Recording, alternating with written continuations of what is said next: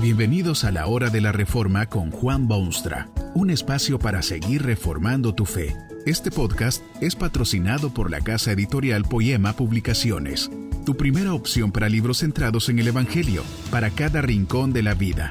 Para ver los nuevos libros de este mes, visita nuestra página www.poema.co.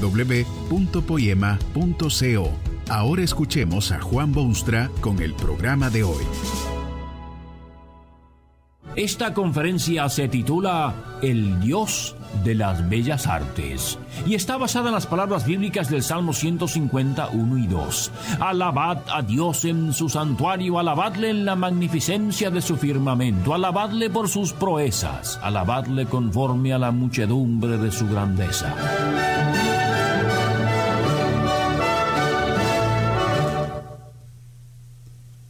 La comunidad cristiana hay confusión con respecto a las bellas artes.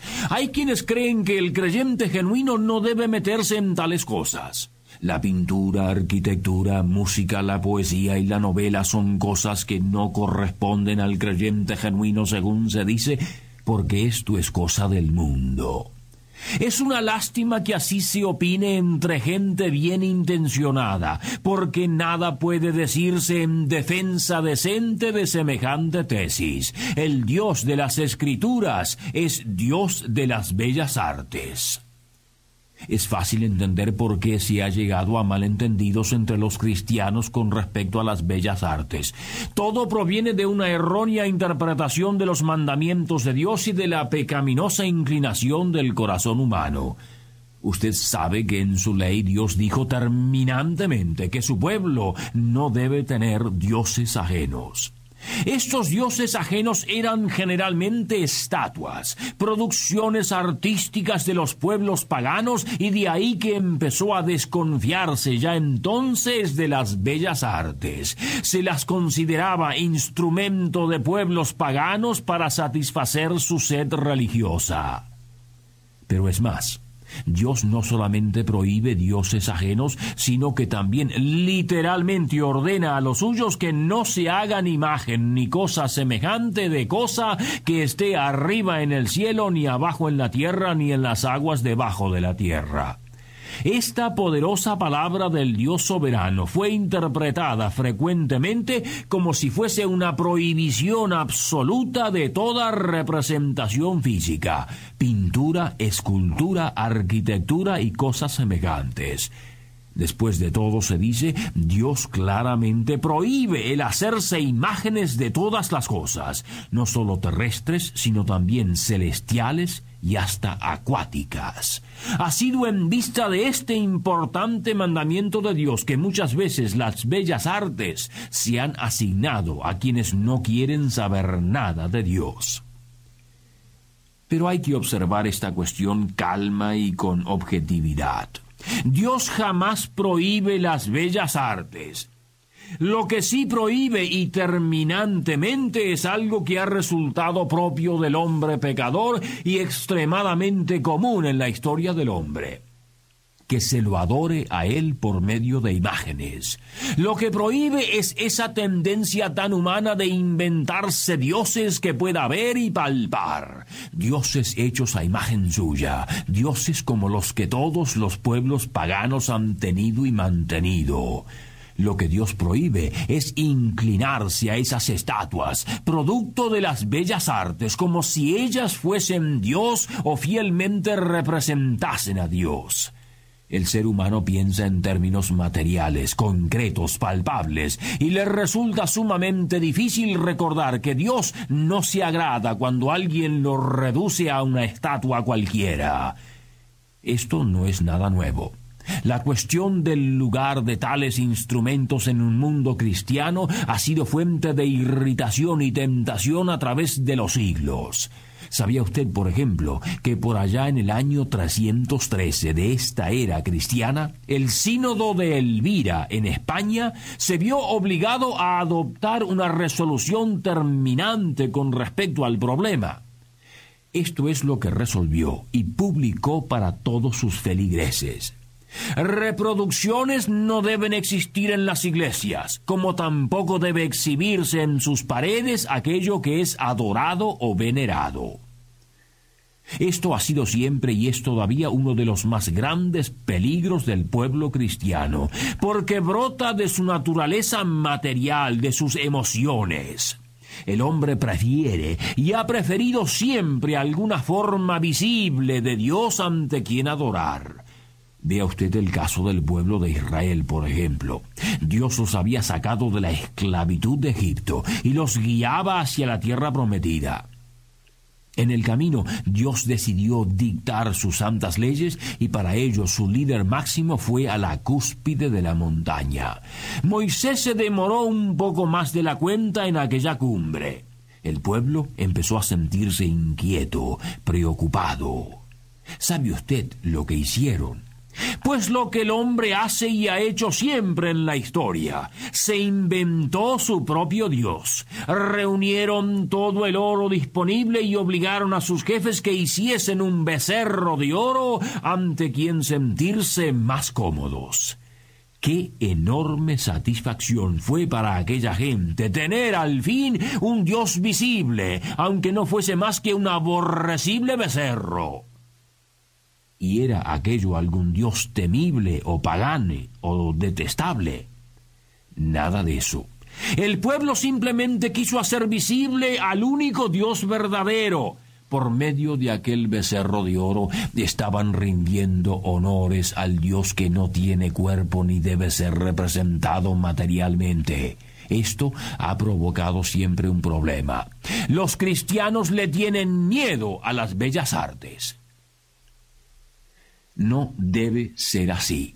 El Dios de la Biblia es Dios de las bellas artes, es soberano sobre todas las cosas. No hay una sola actividad que escape a su interés o atención y no puede ser que sus hijos no tengan nada que ver con esta rama de la actividad humana.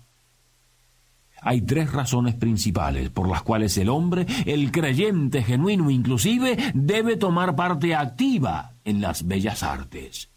En primer lugar, acuérdese usted lo que es el hombre. Fue creado a la imagen y semejanza de Dios. Esa es su esencia, lo que lo distingue. ¿A qué se refiere esa imagen de Dios en el hombre? Bueno, entre otras cosas, esto es lo más importante. Significa que el hombre tiene poderes creadores, tiene imaginación fecunda, sabe componer música, hilar frases, reunir piezas, cantar, tocar instrumentos, construir palacios y rascacielos, volcar su alma en un poema o demostrar su sentir en una novela. Dios creó al hombre a su imagen, y si bien es cierto que una parte importante de esa imagen se perdió con el pecado, también es cierto que la esencia de esa imagen es parte integral del hombre. Esa imagen de Dios debe expresarse, debe cultivarse, debe dársele oportunidad de manifestarse. Y por esta sencilla razón el hombre debe ocuparse entusiásticamente de las bellas artes. ¿No ha creado Dios maravillosas obras de arquitectura en la creación? Mire usted la belleza de una flor exótica o el sonido de un ave que canta. Y oiga usted lo que dice el salmista con respecto a las bellas artes. Alabad a Dios en su santuario, alabadle en la magnificencia de su firmamento, en el santuario ciertamente, en la iglesia o templo y en la vida espiritual pero también en el firmamento de Dios, en la naturaleza, en el mundo, en la creación. Dios es Dios de las bellas artes, y por eso deben serlo también quienes han sido creados a su imagen y semejanza. En segundo lugar, hay la orden específica de Dios en su palabra que lo lleva a toda clase de actividad cultural.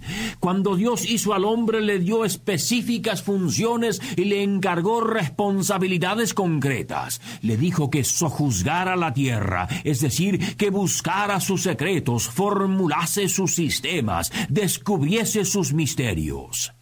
Esta orden cultural se deja a un lado muchas veces como si nada tuviera que ver con la comunidad redimida en la tierra. Dios se ha hecho de una familia para que esa familia lo represente en todas las esferas de actividad. Dios ha hecho de sus hijos agentes que deben vivir en este mundo en total obediencia al Creador que les ha devuelto su imagen y semejanza. ¿Encuentra usted en la Biblia indicaciones de que el creyente debe alejarse a los desiertos y aislarse de la sociedad en que vive y dejar que el mundo vaya en decadencia inexorable? Justamente lo contrario, porque Cristo mismo afirmó que los suyos debían ser sal de la tierra y luz del mundo. Históricamente puede demostrarse también que algunos de los períodos de mayor actividad cultural, épocas de florecimiento de las bellas artes, han sido también momentos de euforia espiritual, de conocimientos bíblicos, de fervor religioso. La contribución cristiana a la cultura del mundo es genuinamente incomparable, ya sea en la pintura o en la música, en las letras o cualquier otra manifestación propia del arte humano. No es extraño esto por cuanto el Dios que creó el mundo ha puesto en él fantástica belleza y hermosura y ritmo y música y estéticas virtudes. Quien ha sido redimido por ese Dios quiere ser como Él y quiere obedecer sus mandatos. Dios le dice claramente que lo alabe artísticamente en su santuario, que lo alabe en el mundo natural. ¿Saben lo que pasa con mucho de las bellas artes? Es humanista, dirigido al hombre para beneficio y gloria del hombre debería ser bíblico, dirigido al Creador de todo, para su beneficio y para su gloria. Quien ha sido redimido en Cristo sabe que en todas las cosas vive para Dios. Que este mensaje nos ayude en el proceso de reforma continua según la palabra de Dios. Si quieres profundizar en la exposición bíblica, puedes buscar más recursos en www.poema.co. Allí encontrarás libros que te ayuden a entender la palabra de Dios y aplicarla a tu vida. Poema, el Evangelio para cada rincón de la vida. Nos vemos en el próximo episodio de La Hora de la Reforma con Juan Bonstra.